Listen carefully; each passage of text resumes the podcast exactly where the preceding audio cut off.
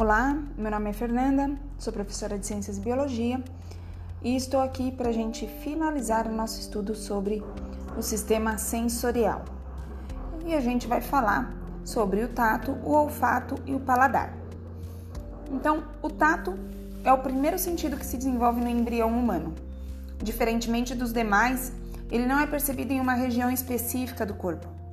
A pele, o órgão do tato, possui receptores sensoriais espalhados por toda a sua extensão. Além disso, receptores táteis também podem ser encontrados no limite da pele com as mucosas, como nos lábios. O tato permite-nos perceber o formato e a textura de objetos e das superfícies, além de reconhecer que algo tocou a nossa pele, indicando o local e a pressão do contato. No entanto, ele não acontece à distância, ao contrário dos outros sentidos. O tato necessita de contato direto com o estímulo para que aconteça. Podemos ter diferentes sensações graças ao tato, como a maciez do toque de uma toalha de algodão ou da pele de um bebê, a pressão ao pisar sobre uma pedra, a sensação da areia quente da praia, um olhado ao mergulhar em um rio, o gelado de um sorvete, o áspero de uma lixa, entre outras sensações. Corpúsculos táteis e terminações nervosas. Em nossa pele temos diferentes receptores específicos para diferentes sensações. Existem vários tipos deles. Cada um é responsável por uma forma de estímulo, como as variações de temperatura, toque, pressão, vibração, cócega, dor. E todas essas sensações são de extrema importância. São muito importantes para que a gente possa nos prevenir, muitas vezes, de um acidente, né?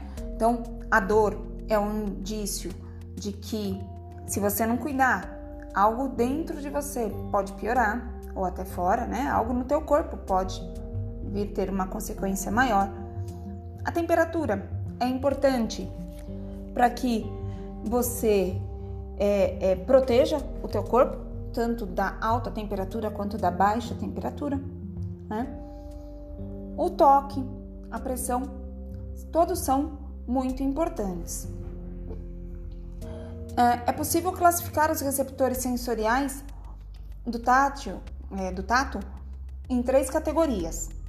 São mecanorreceptores, são aqueles que a gente sente os toques, as vibrações e a pressão. Os termorreceptores, que a gente pode sentir o frio e o calor. E os nociceptores, que é onde a gente sente pancadas, irritações e inflamações. E existem terminações conectadas ao folículo piloso, as quais detectam movimentos do nosso pelo. O pelo, ele se eriça justamente para proteger o nosso corpo do frio, né? Essa é a principal função, além de proteger de contato aí da nossa pele diretamente com poeira, microorganismos, impurezas, tal. A reação dos receptores provoca a sensação de dor, que é fundamental para a nossa sobrevivência, como eu falei com vocês já anteriormente, porque ele é um alerta de ameaça de lesões no nosso corpo. Então ele funciona como um mecanismo de proteção, tá? Os mecanorreceptores, eles têm alguns nomes.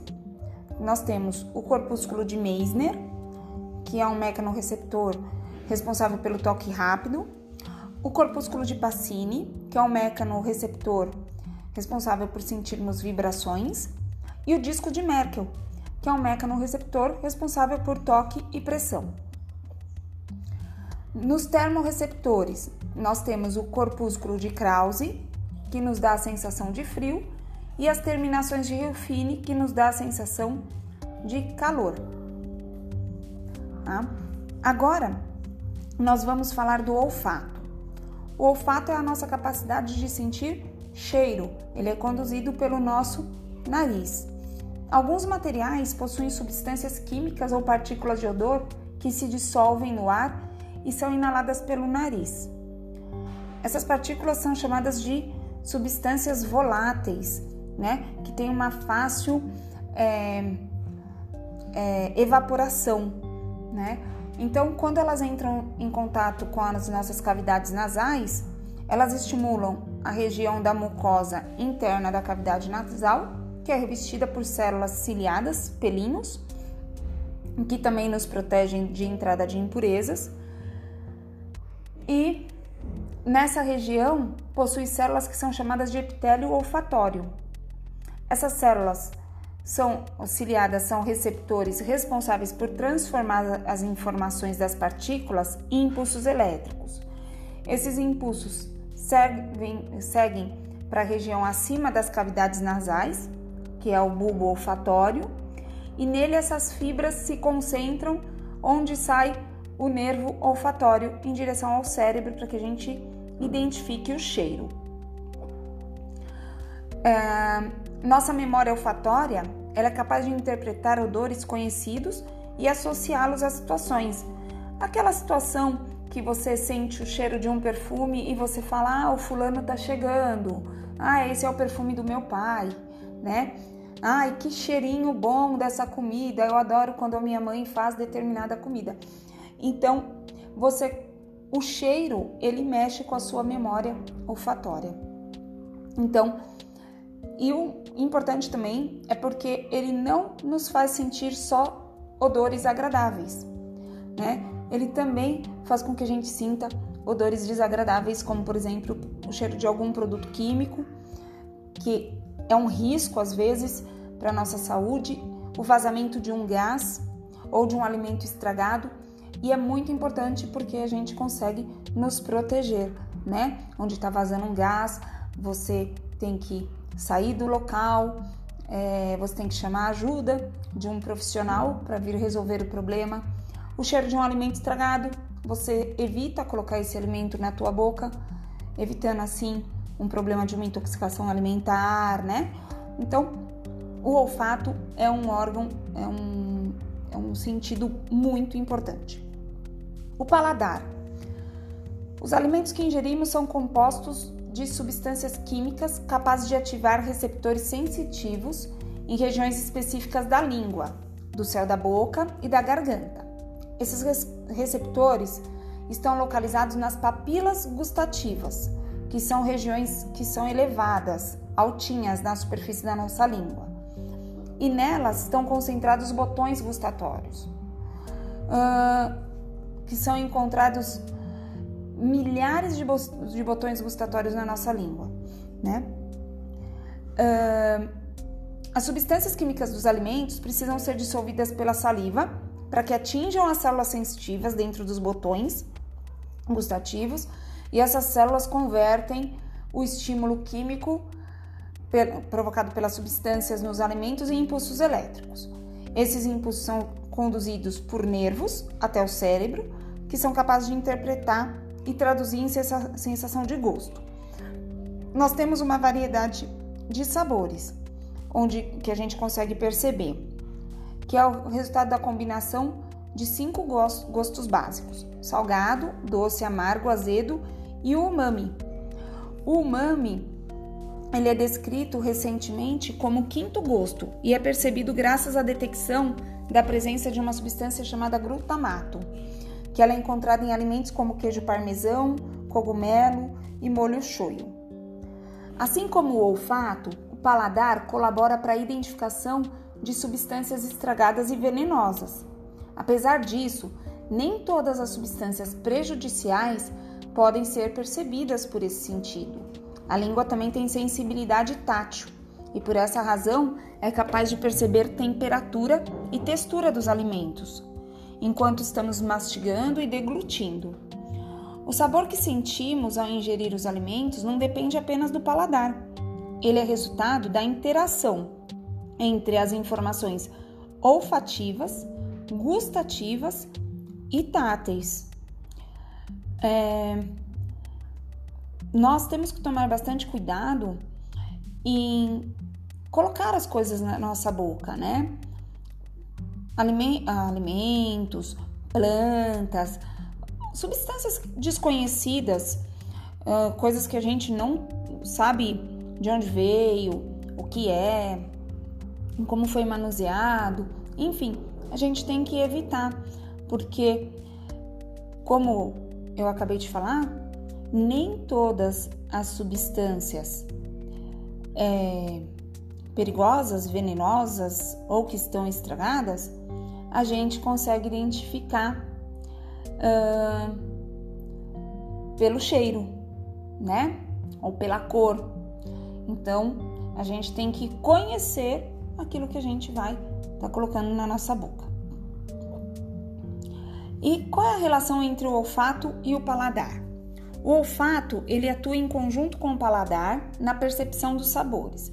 Uma vez que a região do cérebro responsável pela interpretação dessa sensação, dessas sensações é a mesma, você já deve ter reparado que a interpretação dos sabores ela está diretamente afetada quando, por algum motivo, o estímulo do olfato não é capaz de ser captado adequadamente. Isso ocorre porque 80% do sabor é proveniente do olfato e não do paladar. Enquanto as papilas gustativas identificam apenas 5 gostos básicos, o olfato distingue 10 mil odores. Durante a mastigação, as substâncias químicas dos alimentos desprendem-se e atingem as cavidades nasais por meio de conexão da faringe, intensificando o sabor percebido. Por isso, inclusive, alguns alimentos são mais saborosos se ingeridos quentes, já que o calor promove a liberação dessas partículas odoríferas. No cérebro, ambas as informações interagem para complementar a sensação do sabor.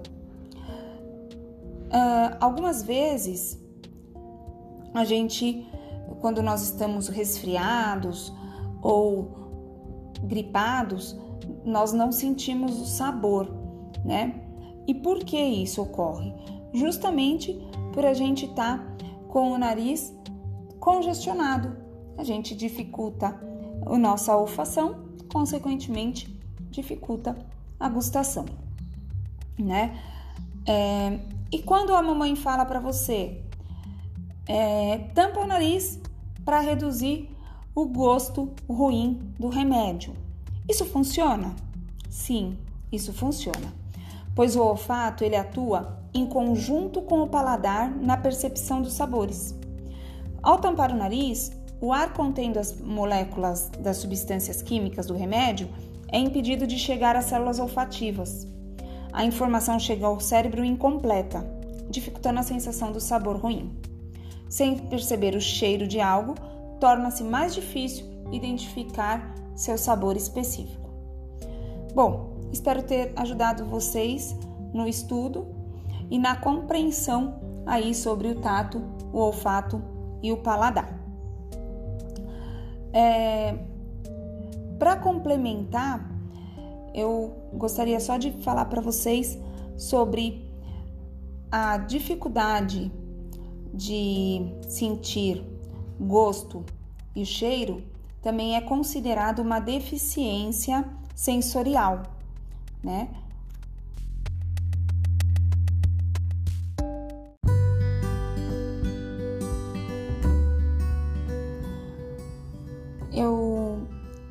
Gostaria de complementar o último podcast que eu fiz, falando para vocês o nome da falta do paladar.